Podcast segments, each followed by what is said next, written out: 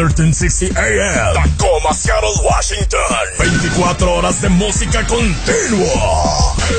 Desde 60. La autoridad en música mexicana.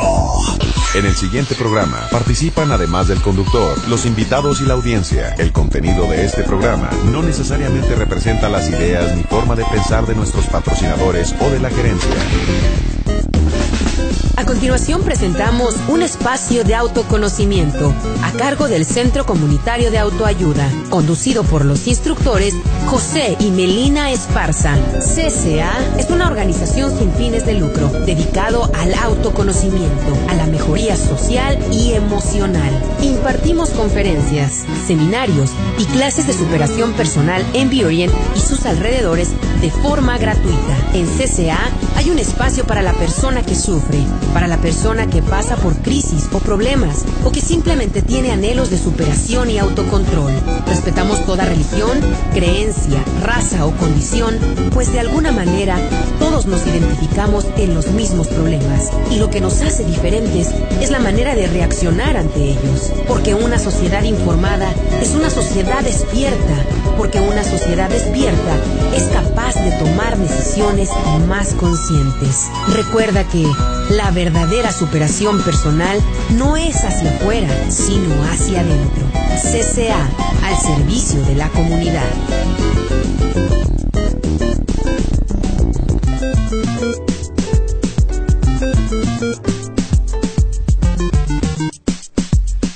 Hola, muy buenas tardes. Bienvenidos amigos que sintonizan el Rey 1360 a este su programa Centro Comunitario de Autoayuda, un espacio de autoconocimiento.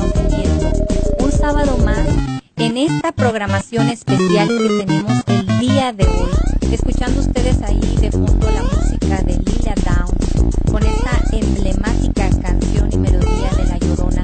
Pues esta tarde tan especial vamos a hablar, vamos a rendir un fuerte homenaje al Día de Muertos. Como cada año, pues la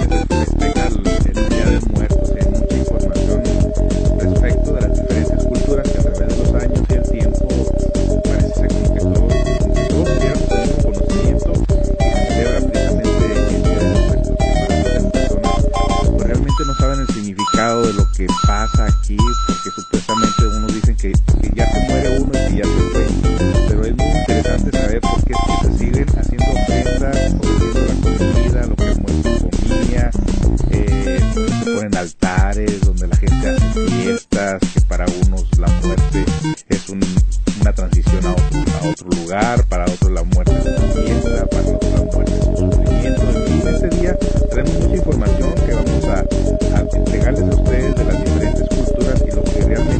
en el proceso de la muerte.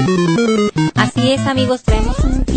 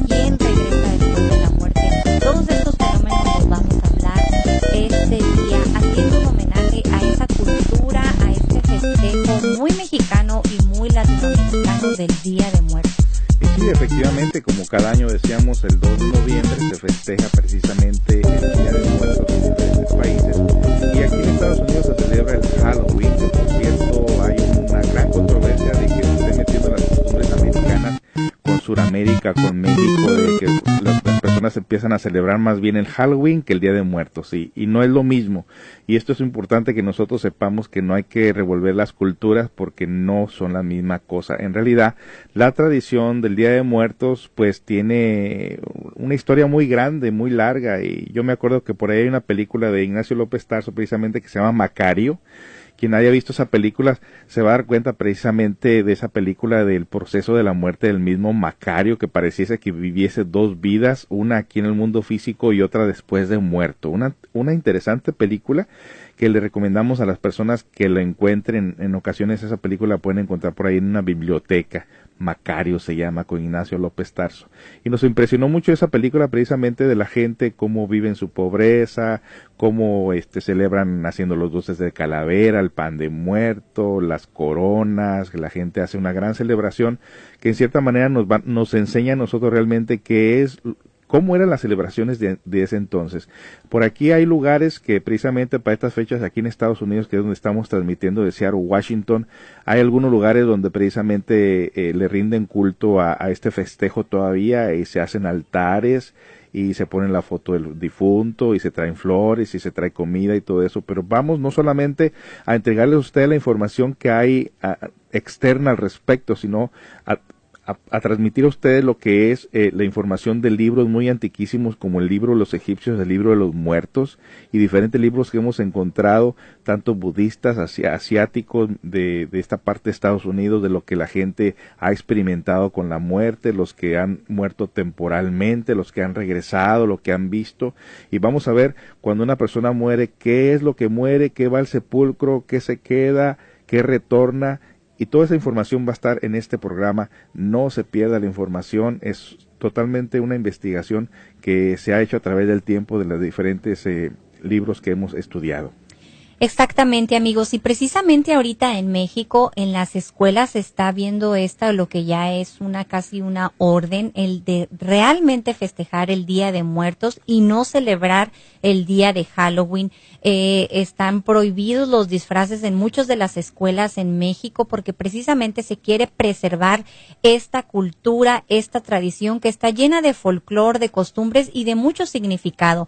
De hecho, fíjense qué dato tan interesante. La UNESCO ha declarado la festividad de Día de Muertos como patrimonio cultural inmaterial de la humanidad. Qué bonito que nuestro México lindo y querido eh, sea honrado con esta tradición que tiene mucho de significado. Y vamos a explicar de qué se trata el Día de Muertos. El Día de Muertos es una celebración tradicional de origen mesoamericano que honra a los difuntos. Se celebra, como todos sabemos, principalmente entre los días 1 y 2 de noviembre, aunque en algunos lugares comienzan pues desde el 31 de octubre. Es una festividad que se celebra principalmente en México y en países de América Central y como lo decía José hace unos momentos, en comunidades hispanas aquí en Estados Unidos está tomando mucha fuerza y Seattle es una ciudad de ellas. El culto a la muerte en México no es algo nuevo, mis queridos amigos, pues ya se practicaba desde la época precolombiana.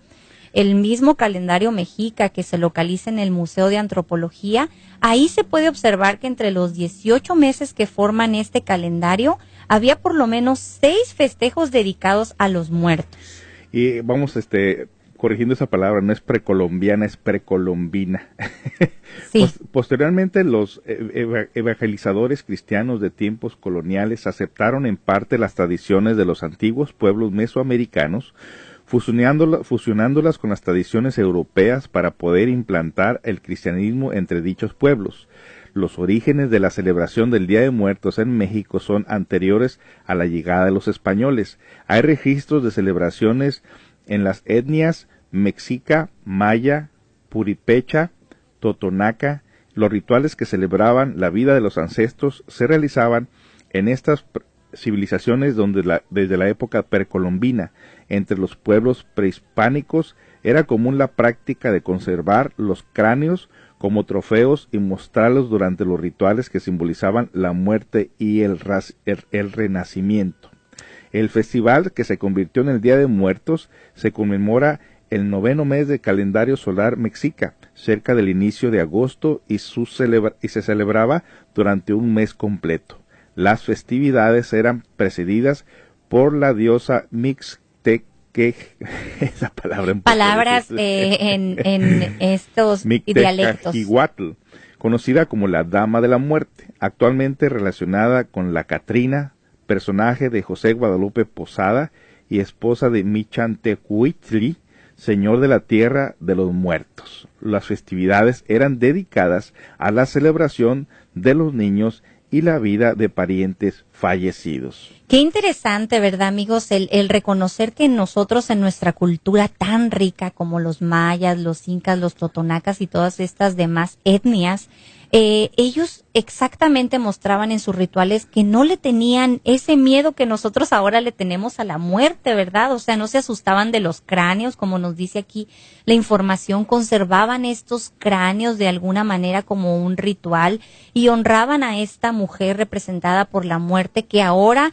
es tan famosa y plasmada en el arte a través de la Catrina, que ha sido pintada y es eh, de alguna manera en este folclore mexicano tomada en cuenta como una cultura que no le teme a la muerte, una cultura que eh, no se asusta de ese proceso al que vamos todos. Pero ¿qué nos dicen que es la muerte según estas tradiciones? Pues fíjense que nos dicen según eh, esta información, es el paso de la vida a la muerte, es un momento emblemático que ha causado admiración, temor e incertidumbre al ser humano a través de la historia. Por muchos años en diversas culturas se ha generado creencias en torno a la muerte que han logrado desarrollar toda una serie de ritos y tradiciones, ya sea para vencerla, honrarla, espantarla e incluso para burlarse de ella. México es un país rico en cultura y tradiciones, uno de los principales aspectos que conforman su identidad como nación es la concepción que se tiene sobre la vida. Eso, nos caracteriza, ¿no? El, el, el querer tanto la vida y no tanto temerle a la muerte. La muerte y todas las tradiciones y creencias que giran en torno a ellas. He ahí un poco de la historia de lo que es la celebración de Día de Muertos en términos, eh, pues, de historia muy interesante y precisamente algunas creencias religiosas han prohibido esta celebración y precisamente las han prohibido porque considerarlas que se está haciendo algo indebido. Y precisamente eh, yo me acuerdo tiempo atrás cuando estaba yo chiquillo que una vez ayudándole a limpiar una, una, una casa, un cuarto a un señor, un, un anciano, me dio el, me dio un cierto miedito porque en, en, la cabecera al lado él tenía una calavera, lo cual, di, lo, cual lo miré y, me, y le pregunté, oiga, ¿y por qué tiene esa calavera? Dice, no, pues es el recuerdo de mi mamá, dijo. de ¿Su mamá se la dio? Dijo, no, es la cabeza de mi mamá, dijo el señor. Dije, ah, carajo. También recuerdo una compañera de la escuela que fuimos a visitarla a su casa y también eh, tenían ahí en, en, su casa, en un rincón, una bonita cajita con una vela siempre prendida y se nos ocurrió a nosotros preguntarle, oye, es que es esa cajita la que tienes ahí, o oh, ahí están las cenizas de mi papá. Entonces, pues costumbres y costumbres, ¿verdad? Hacia la muerte, hay personas que le tienen miedo a la muerte, hay personas que les asustan estos temas, pero pues como decimos aquí, es un caminito segurito que nos espera a todos y hay que estudiar cómo ah, se ha visto la muerte a través de los tiempos.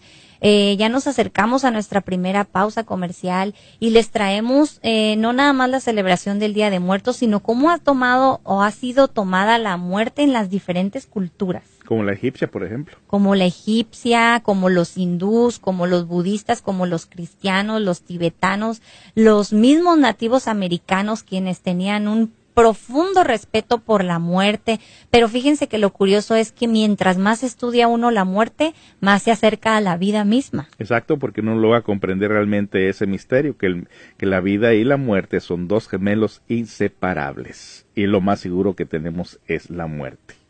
Bueno, pues vamos a nuestra pausa comercial, amigos. Quédense en este interesante programa celebrando Día de Muertos.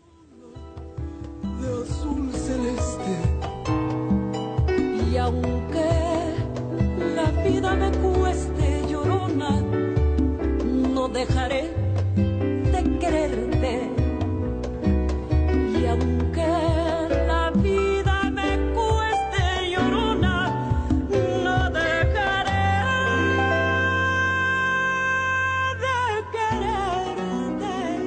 Mi tiendita Latina 3 trae para ti grandes ofertas especiales y servicios en su nueva locación. Recuerda que nos ampliamos para tu comodidad ofreciéndote una tienda renovada, surtida, ordenada y limpia para tu compra. Nos movimos a tan solo unos pasos de nuestra antigua locación. Ahora estamos en el 14003 Auburn Way Sur, Suite CD. Tenemos para ti los siguientes servicios: pago de biles, antojitos como tostilocos, biónicos, picos de gallo y más. Órdenes de pasteles para toda ocasión. Venta de mariscos como pescado, camarón, pulpo y filete. Ampliación en el servicio de carnicería ofreciéndote cortes y carnes preparadas listas para para tu carne asada. Contamos con piñatas y desechables para tus fiestas. Recargas para celulares a México. Ahora puedes pagar los biles de tus familiares en México como pago de luz, dish y otros. Cada martes pregunta por nuestro especial de plaza en verduras y abarrotes. Los miércoles aprovecha la promoción del pan a 50 centavos. Lleva todo para tu pozole y caldo de res a los precios más bajos. Aceptamos tarjetas de EBT y de crédito. Visítanos de lunes a domingo de 9 de la mañana a 9 de la noche con el mejor servicio y atención. Mi tiendita Latina 3, teléfono 253-737-4235. 253-737-4235. Bien amigos, estamos de regreso en este su programa Centro Comunitario de Autoayuda, un espacio de autoconocimiento. Qué bonita canción de Lila Downs, una artista que realmente nosotros admiramos mucho y que ha visitado Seattle, ¿verdad? Eh, y que precisamente ella es muy orgullosa y hace mucho honor del folclore mexicano, viste con los... Eh, con los colores con los colores, con los trajes tradicionales. Ella realmente tiene una voz muy especial y pues están ustedes escuchando de fondo esta canción de La Llorona muy emblemática en las eh, culturas de en donde se celebra el Día de Muertos. Entonces, antes del corte musical, nos fuimos nosotros a nos fuimos nosotros a la historia de eh, las diferentes culturas eh, en la en la percepción de la muerte. Bueno, según las creencias egipcias, para los egipcios el mundo del más allá, el mundo de los muertos, es como un desierto dividido por un extenso río que corre a lo largo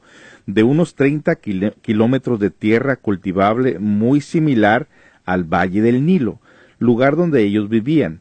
Del mismo modo que el Egipto faraónico, el mundo inferior llamado Duat comprendía doce regiones, cada una de ellas se relacionaba con una de las doce horas de la noche. Estas doce regiones estaban habitadas por una gran cantidad de dioses, espíritus y muertos ordinarios. Estaban separadas por portones, cuidando por serpientes alzadas sobre su cola, atentas y ocultas para evitar ser sorprendidas por, por los insólitos muertos. Los egipcios representaban al alma con una forma de un pájaro que tenía la cara del muerto. Es, esta alma voladora dejaba momentáneamente el cuerpo privado de su vida, luego el alma pájaro regresaba a visitar a los familiares y se les veía en los jardines y los árboles que se encontraban a la orilla del río Nilo.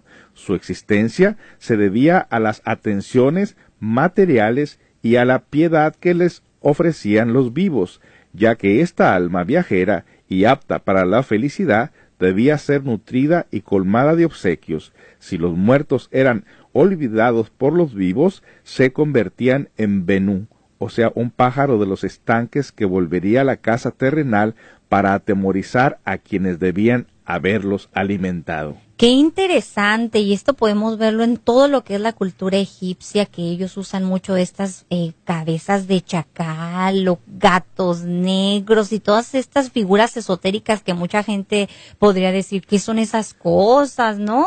Del diablo, pero no, precisamente es porque sabían el proceso entre la vida y la muerte y rendían el culto mismo. Pues vamos a ver ahora qué nos dice la creencia hindú. Para los hindúes, fíjense que la muerte, eh, luego de la muerte, ellos piensan que el alma pasa de la forma temporal al plano astral. Fíjense qué interesante. Para luego formar parte de otro cuerpo eh, que puede corresponder a un ser humano, ya sea un animal, un insecto o inclusive una planta. Ellos dicen que el karma de cada uno determinará el cuerpo en el que se materializará el alma. Las acciones, buenas o malas, que se han realizado durante nuestra vida determinarán el karma de cada uno. Por eso, si durante la vida se ha seguido por el camino del mal, el alma se reencarnará como castigo en un ser inferior, mientras que si se ha seguido una vida virtuosa, el alma se reencarnará en un ser noble y perfeccionado. Según los hinduistas, las almas se reencarnarán tantas veces como sea necesario hasta liberarse por completo del karma y así perder el interés por la vida corporal. Luego el alma se disolverá en el nirvana o se ligará con el brahma que ellos llaman. También esta religión sostiene que llegará un día en que el hombre no exista más en la tierra, como cuando en un tiempo remoto no existía en el planeta. He ahí la creencia de los hindús alrededor de la muerte. Qué interesante, muy interesante eh, información que estamos eh, pasándoles a ustedes en este día tan especial. También esta religión sostiene que llegará un día que el hombre, ah, perdón, esa parte ya la, la dijimos, creencias de los lamas tibetanos. Los tibetanos llaman bardo al estado después de la muerte de las personas. Estas después de la muerte se hallan en un estado de trance que dura aproximadamente tres o cuatro días. Durante este tiempo se separa el cuerpo del plano humano. Esta etapa es el primer bardo que es llamado Chikai bardo o estado transitorio del periodo del fallecimiento. Es acá donde aparece la clara luz que al, ser percibida por el alma en forma kármica es incapaz de reconocerla aún. El periodo donde el alma empieza a percibir y reconocer su nuevo entorno en el segundo bardo llamado Chonyid, bardo o estado transitorio de la realidad. El último bardo se llama Sitpai, bardo o estado transitorio de renacimiento, que finaliza cuando renace en el, mundo humano, en algún otro mundo o en, el, o en uno de los reinos paradisiacos celestiales, al principio de la conciencia, el muerto, si no es un iniciado, cree que todavía tiene un cuerpo de carne y sangre. A partir del momento que, que entiende que ya no tiene ese cuerpo, comienza desesperadamente a desear tener uno y a buscarlo entre el estado del renacimiento, cuando el incorpóreo se, convierta en carne, los únicos que pasan directamente al paraíso o se reencarnan en el mundo de manera consciente o con una continuidad interrumpida sin sufrir las alucinaciones de los bardos son los, los yogis más iluminados. Qué interesante y vayan ustedes viendo, queridos amigos, las similitudes entre los egipcios, los hindúes y ahora toca el turno de los celtas. Veamos que no importa la cultura, en realidad siempre tienen similitudes. Los celtas, que eran un pueblo guerrero, ellos consideraban un honor morir en batalla. Para ellos la muerte no era el final de la vida, solo una parada, decían ellos, entre comillas, antes de volver a nacer, y así la muerte abría el camino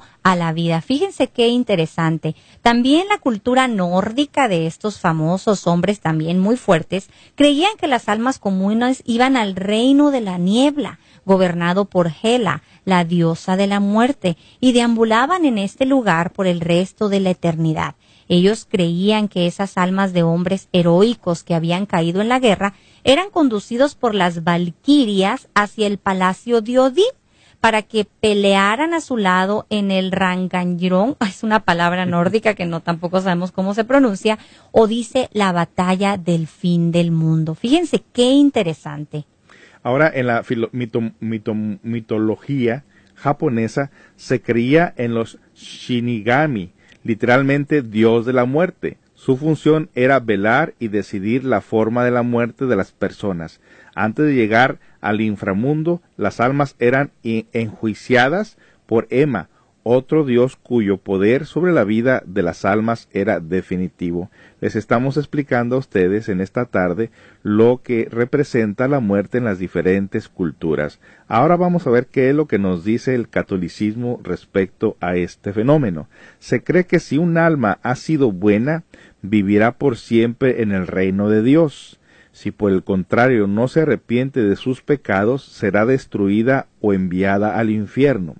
También existe el concepto del purgatorio, que es donde las almas esperan a ser juzgadas durante un tiempo indefinido. En la cultura hindú se dice que el alma abandona el cuerpo para reencarnar en otro vivo. Antes de reencarnar viaja a la luna y permanece allí hasta que las consecuencias de su vida desaparezcan y después bajan a la tierra en forma de lluvia esperando entrar en un vientre materno.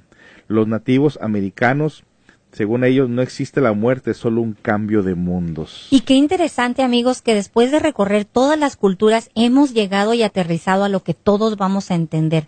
En la mayoría de nosotros, eh, los hispanos o mexicanos que, que festejamos este Día de Muertos, se podría decir que un pues ya sabemos, el mayor porcentaje de la población en México es de religión católica o fuimos criados con la religión católica. Y aún así festejamos el Día de Muertos porque una vez que llegó el catolicismo respetó entre muchas tradiciones que quitó, la verdad, de los festejos, respetó en, en específico este festejo del Día de Muertos porque no lo creyó muy ofensivo a las creencias del catolicismo en donde nos dicen si te portas bien, te vas al cielo si te portas mal te vas a ir al infierno y también se cree en un eh, posible purgatorio en donde las almas van a, van a estar enjuiciadas. ¿Qué nos dice el hinduismo? ¿Qué nos dice el budismo? Que la ley va a juzgar mediante la ley del karma que le llaman ellos eh, la vida que hayamos, que hayamos llevado. He aquí la similitud, ¿no? He aquí eh, la lógica en decir la muerte es simplemente, como dicen los nativos americanos, un cambio de mundos. Sí, y, ya estudiando un poquito más profundamente lo que son los, los hebreos, lo que es el árbol sefirótico de los hebreos, hay una información muy interesante para, para comprender nosotros precisamente lo que esto significa. Primero, dice que todos los seres humanos poseemos siete cuerpos. De los siete cuerpos solamente estamos familiarizados con el cuerpo físico, pero sabemos que tenemos una mente, sabemos que tenemos deseos, sabemos que tenemos voluntad. Entonces vamos a explicar lo siguiente. También sabemos que tenemos un cuerpo vital, que tenemos una personalidad, que tenemos un alma, que tenemos también el ego. Y es importante saber qué es lo que pasa en el fenómeno de la muerte, cómo se procesa este fenómeno. Primero, pues sabemos anticipadamente que la vida, la muerte y los procesos del, karma están guiados por seres superiores. La vida, por ejemplo, comienza en una cuarta dimensión. Existen en la cuarta dimensión, es, eh, esa dimensión ajena a nosotros que realmente nosotros desconocemos, pero que en cierta manera, pues tenemos un cuerpo que pertenece a la cuarta dimensión. ¿Ustedes saben cuál es ese cuerpo? El cuerpo físico pertenece a la tercera dimensión pero hay un cuerpo que, se, que pertenece a la cuarta dimensión y lo tenemos aquí en esta tercera dimensión. Pues este cuerpo se llama el cuerpo vital. El cuerpo vital es este cuerpo energético que tiene, mantiene vivo el cuerpo físico y lo mantiene calientito. Sabemos que cuando una persona muere, el cuerpo físico se torna totalmente frío. ¿Por qué? Porque la energía vital se ha ausentado. La energía vital se empieza a ausentar de nuestro cuerpo de muchas maneras. Hay una cámara Kirlian eh, que inventaron los rusos que al tomarle la foto a un niño se ve como una gran llamarada que se levanta del cuerpo del niño por encima, así como cuando estamos viendo una, una fogata, una, una hoguera. Cuando retratan el cuerpo de un anciano, esa llamarada prácticamente se está extinguiendo, es decir, que la vida se está agotando, se está acabando la energía del cuerpo vital.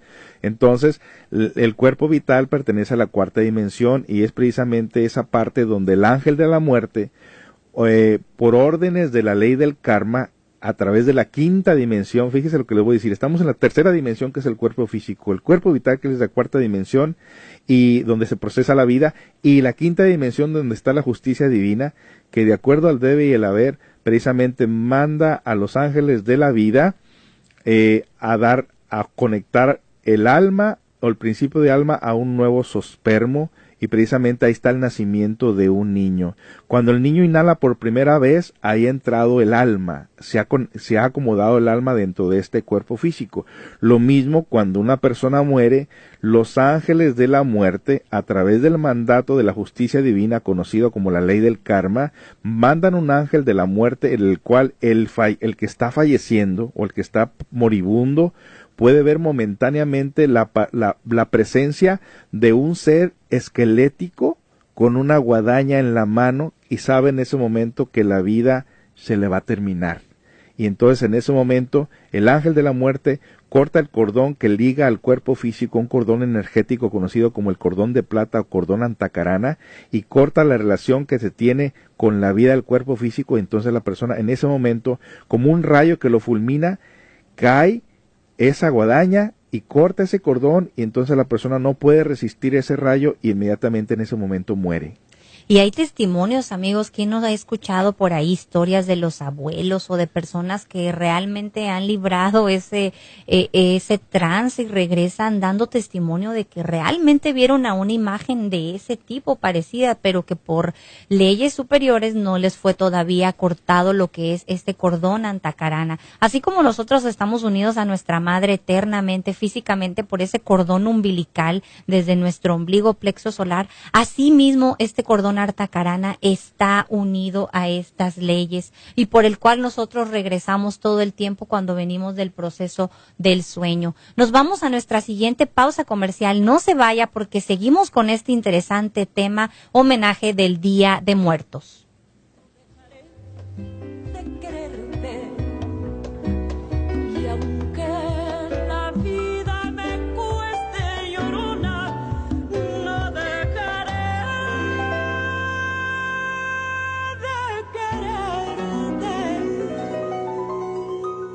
Mi tiendita Latina 3 trae para ti grandes ofertas especiales y servicios en su nueva locación. Recuerda que nos ampliamos para tu comodidad ofreciéndote una tienda renovada, surtida, ordenada y limpia para tu compra. Nos movimos a tan solo unos pasos de nuestra antigua locación. Ahora estamos en el 14003 Auburn Way Sur, Suite CD. Tenemos para ti los siguientes servicios: pago de biles, antojitos como tostilocos, biónicos, picos de gallo y más. Órdenes de pasteles para toda ocasión. Venta de mariscos como pescado, camarón, pulpo y filete. Ampliación en el servicio de carnicería ofreciéndote cortes y carnes preparadas listas para tu carne asada. Contamos con piñatas y desechables para tus fiestas. Recargas para celulares a México. Ahora puedes pagar los biles de tus familiares en México como pago de luz, dish y otros. Cada martes pregunta por nuestra especial de plaza en verduras y abarrotes. Los miércoles aprovecha la promoción del pan a 50 centavos. Lleva todo para tu pozole y caldo de res a los precios más bajos. Aceptamos tarjetas de EBT y de crédito. Visítanos de lunes a domingo de 9 de la mañana a 9 de la noche con el mejor servicio y atención. Mi tiendita Latina 3, teléfono 253 737 4235 253 737 4235.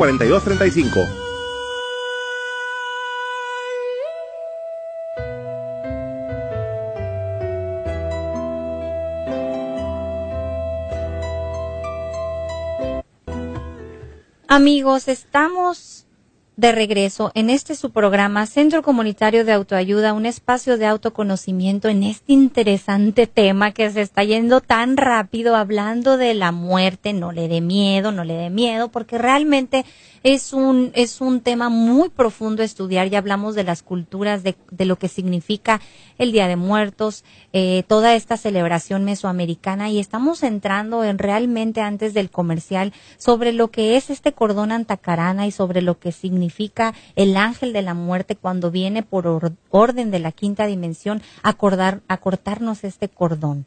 Y precisamente entonces ya en ese momento la persona pues ya no hay una, no hay una relación con la vida, el cuerpo físico ha dejado de funcionar, ha dejado de absorber la vida del cuerpo vital y entonces aquí viene un proceso muy interesante, pongan mucha atención en lo que les voy a decir.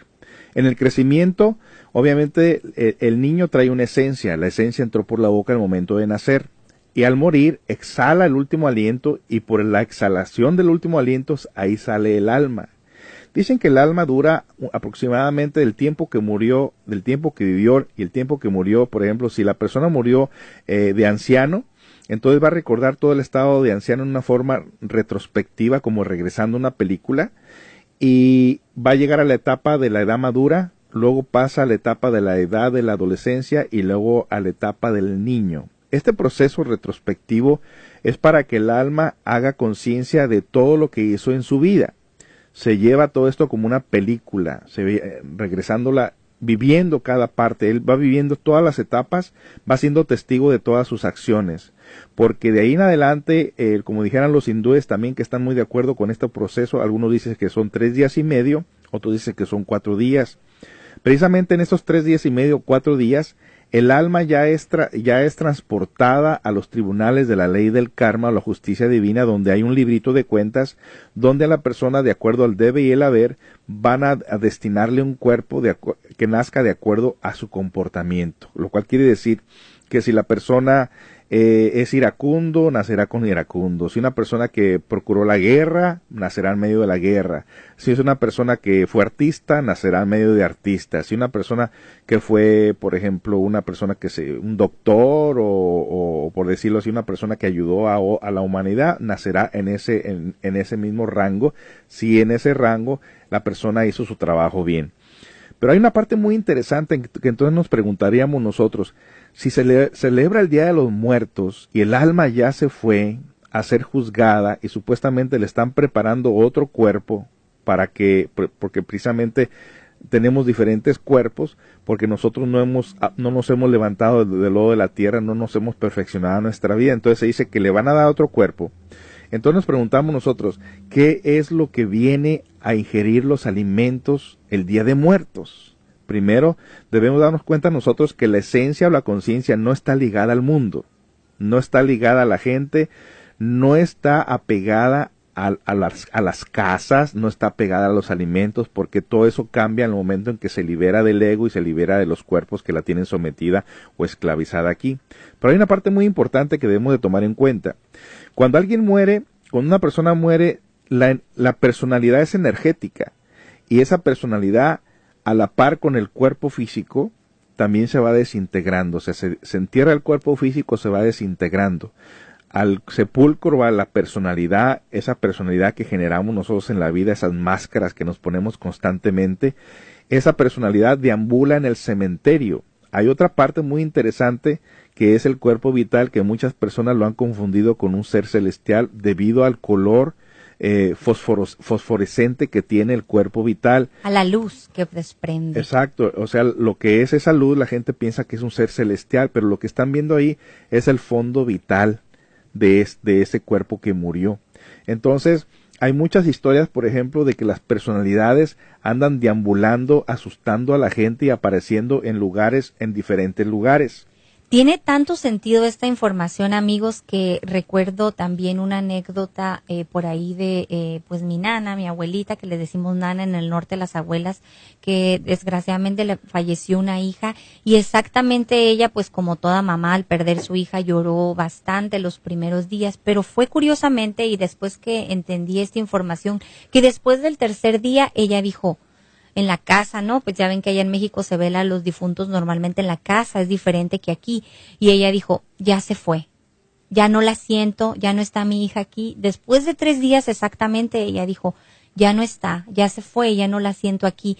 Y entonces este proceso energético nos explica que precisamente el fallecido o el desencarnado, como nos dice a nosotros la filosofía, eh, está pasando este proceso de retrospección en donde está haciendo un análisis a conciencia de, de su vida, de, de, de, lo que fue su vida, de lo que fueron sus errores y de lo que fueron sus aciertos y del proceso que le viene. Pero nosotros entonces cuando decimos, ¿quiénes son los fantasmas?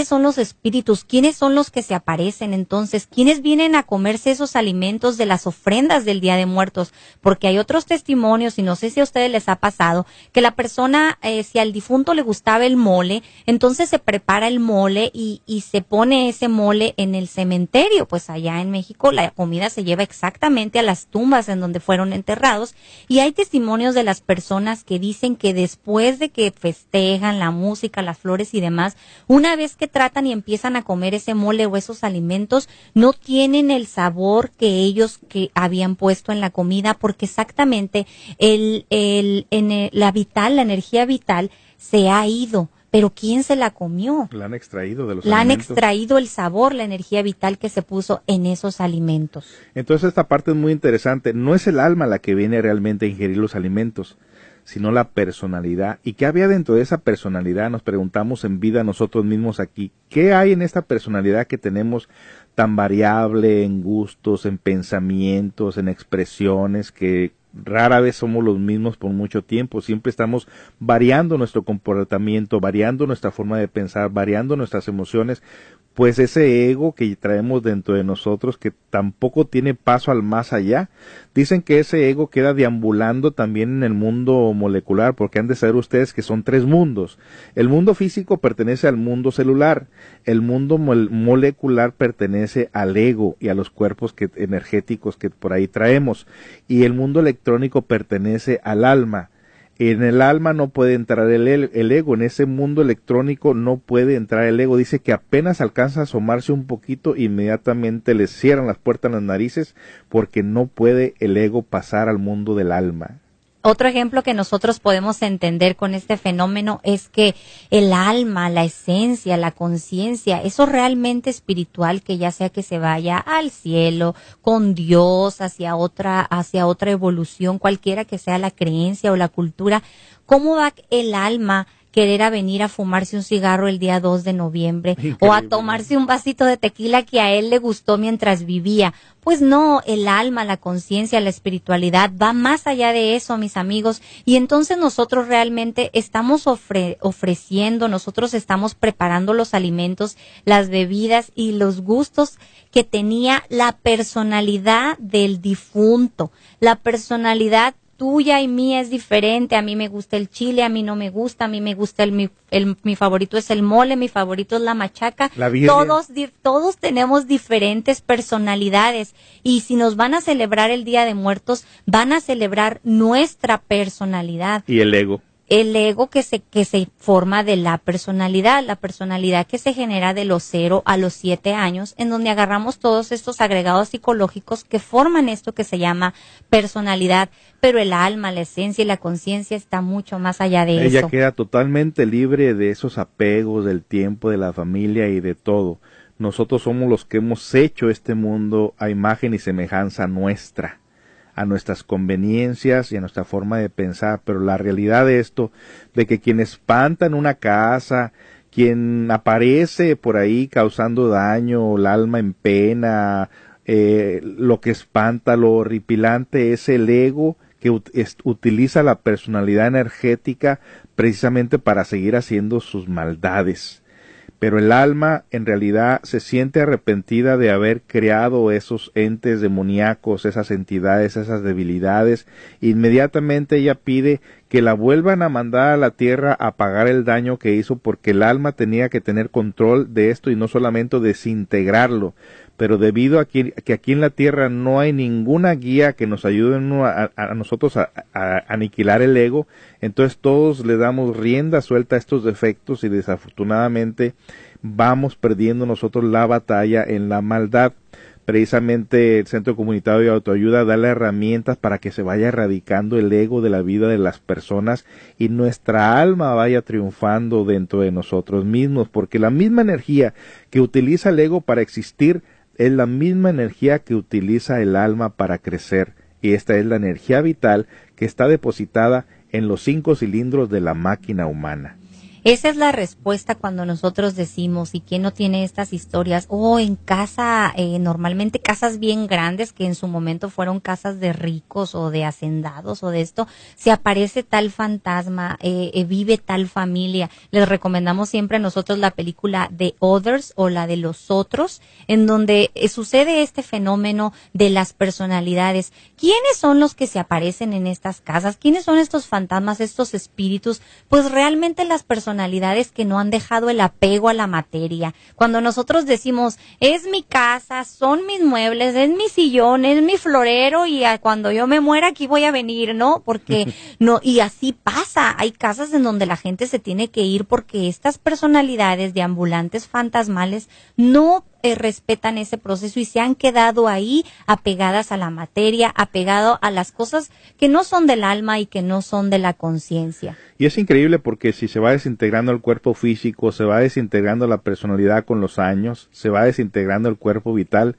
pero el ego es muy duro de desintegrar, no se desintegra con el tiempo. De hecho, el ego o los yoes o las debilidades que tenemos esperan el retorno y el nacimiento del, de un nuevo vehículo físico, pero del mismo que se fue, para poder otra vez entrar en él, porque sabe que, que va, va, a volver a retornar precisamente porque no, no se ha autorrealizado, no se ha levantado lo, lo de la tierra, no se ha perfeccionado, no ha encarnado su ser.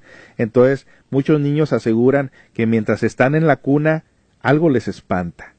Pero como no tienen la personalidad, el ego no puede entrar en ellos entonces el niño empieza a decir que hay monstruos abajo de su cama, que en el closet no quieren dormir solos, se espantan, pues es el mismo ego de otras vidas que andan girando alrededor de la cuna esperando que el niño otra vez vuelva a crear la personalidad para volverse a meter en él porque acuérdense amigos que viven de nuestras energías vitales. Ellos se alimentan de la energía que tenemos depositada en estos cinco centros y exactamente andan alrededor de la cuna y esto puede ser fotografiado por esta cámara que, que puede ver la energía, que puede ver esta, estos colores que andan a través de la cuna y que el niño pues prácticamente llora. O muchas veces es la respuesta porque los niños lloran cuando se los dan a otras personas porque le están viendo realmente estas energías de ego que nosotros eh, tenemos en este proceso que sucede entre la vida y la muerte.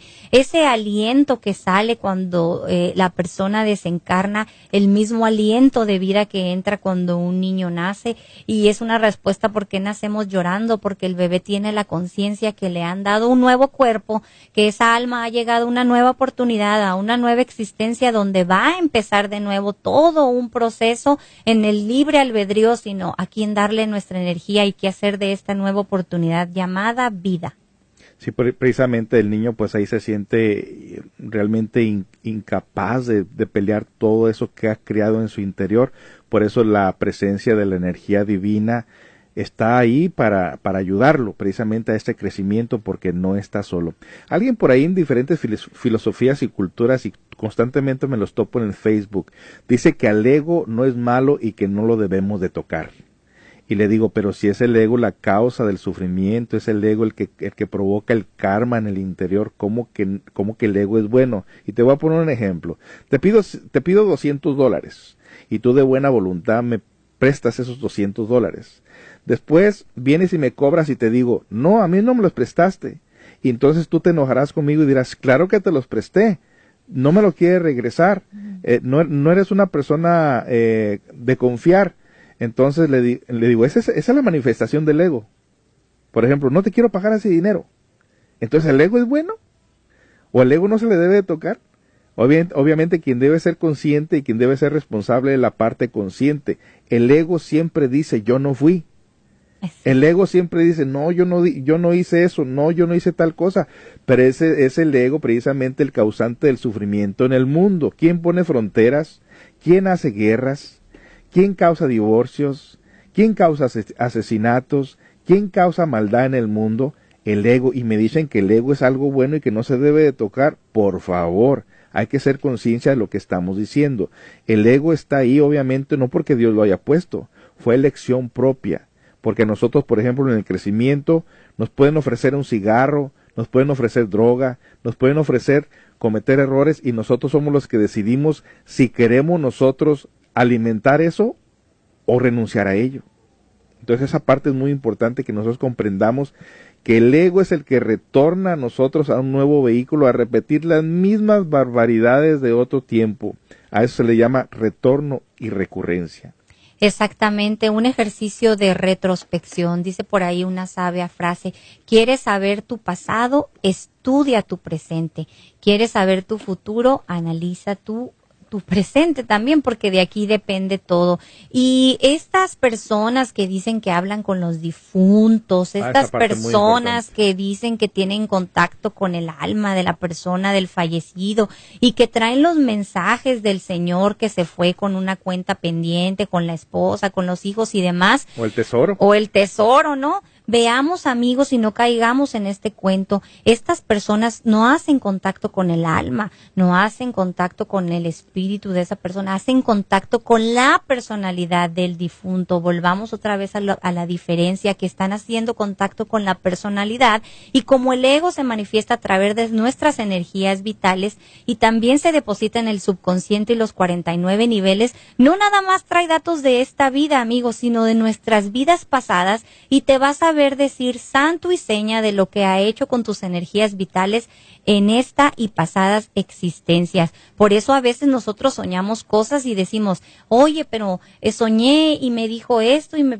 y me dijo esto y se hizo este drama porque el ego te está mandando al del subconsciente la información que tiene depositada a través de los años con la energía que tú le has dado. Y cuando estas personas espiritistas, que es la palabra, realmente se están comunicando con esta personalidad del difunto y le atinarán a, uno que otro mensaje de decir, sí, es cierto, dejé este carta por ahí o en el cajón acá de la casa tengo eso, porque exactamente la personalidad sabe todo lo que es mundanamente hablando. Bueno, entonces estamos precisamente con esta información. Hay mucho más información. Súbase a nuestra página de Centro Comunitario de Autoayuda, al Facebook, y ahí va a encontrar gran parte del trabajo que estamos realizando entregando estas herramientas. Vamos a nuestra última pausa comercial y regresamos, amigos.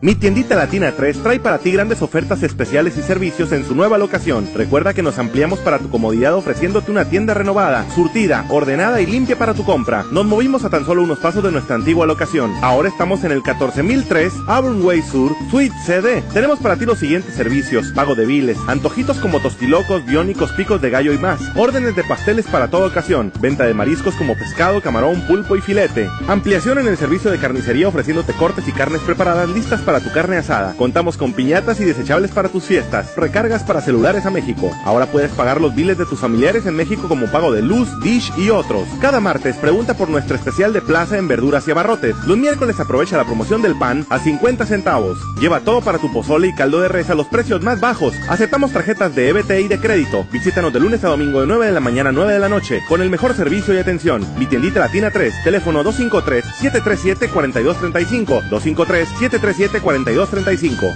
Bien amigos, estamos de regreso en este su programa Centro Comunitario de Autoayuda. Ya estamos ya en la recta final. Hemos hablado sobre lo que es esta celebración del Día de Muertos eh, declarada como Patrimonio Nacional a través de la UNESCO, de lo que es la muerte, de lo que significan las ofrendas y hemos tratado de desarrollar este tema que va a aparecer también en nuestra página de Facebook para que usted lo, lo repase. Y pues bueno, eh, en esta recta vamos a, a, como siempre se sea trayendo un mensaje acerca de, de lo que son las costumbres, de lo que son las tradiciones. Fíjense que nosotros celebramos el Día de Madres, celebramos el Día del Padre, celebramos la Navidad, y decimos, ¿por qué el árbol? ¿Por qué las esferas? ¿Por qué en diciembre? Eh, ¿Por qué los Reyes Magos? ¿Por qué la estrella de Belén? Pero igual y vamos y festejamos, compramos regalos y todos nos ponemos alegres. Así con las, con todas las celebraciones de nuestra época. Pero realmente a lo que nosotros nos interesa como centro comunitario de autoayuda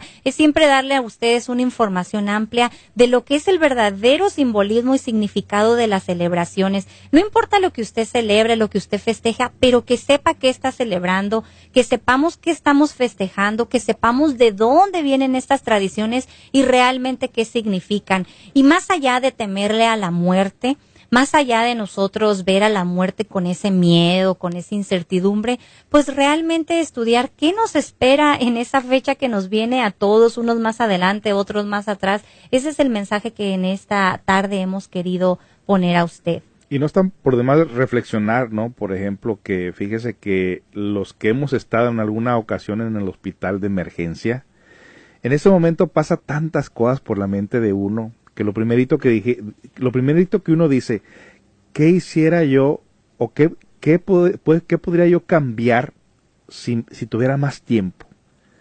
Y en ese momento se vienen un montón de cosas cambios que quiere hacer, a personas que han tenido no solamente estas reflexiones, han habido personas que han tenido accidentes de automóvil, donde han estado en el hospital de emergencia, donde han tenido la conciencia de lo que pasa cuando no pueden regresar a su cuerpo y andan deambulando por ahí en el hospital.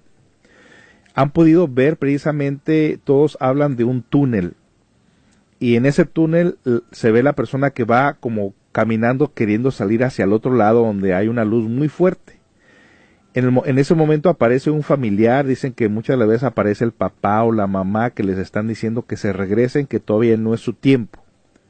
Entonces esas personas entran en un estado de shock cuando ya regresan al cuerpo físico.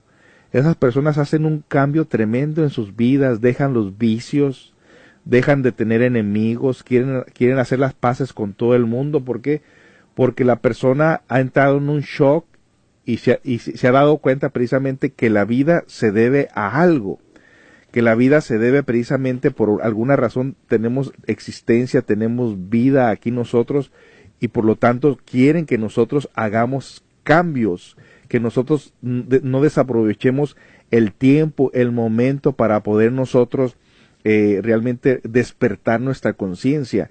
Porque muchas personas dicen, bueno, si existiera eso de vidas pasadas, si existiera eso de la muerte, si existiera eso de la vida, yo por qué no me acuerdo de nada. Y en, el centro comunitario de autoayuda decimos que la persona mientras tenga la conciencia dormida, va, a ignorarlo todo, no va a saber nada, no va a poder comprobar nada. Por eso es importante conocernos a nosotros mismos y luchar por despertar nuestra conciencia. Y podemos ver nosotros que hay personas más conscientes y otras menos conscientes. Hay personas que causan tanta maldad y otras personas que se percatan de hacer maldad. Eso tiene que ver la diferencia de entre una conciencia y otra, y otra conciencia.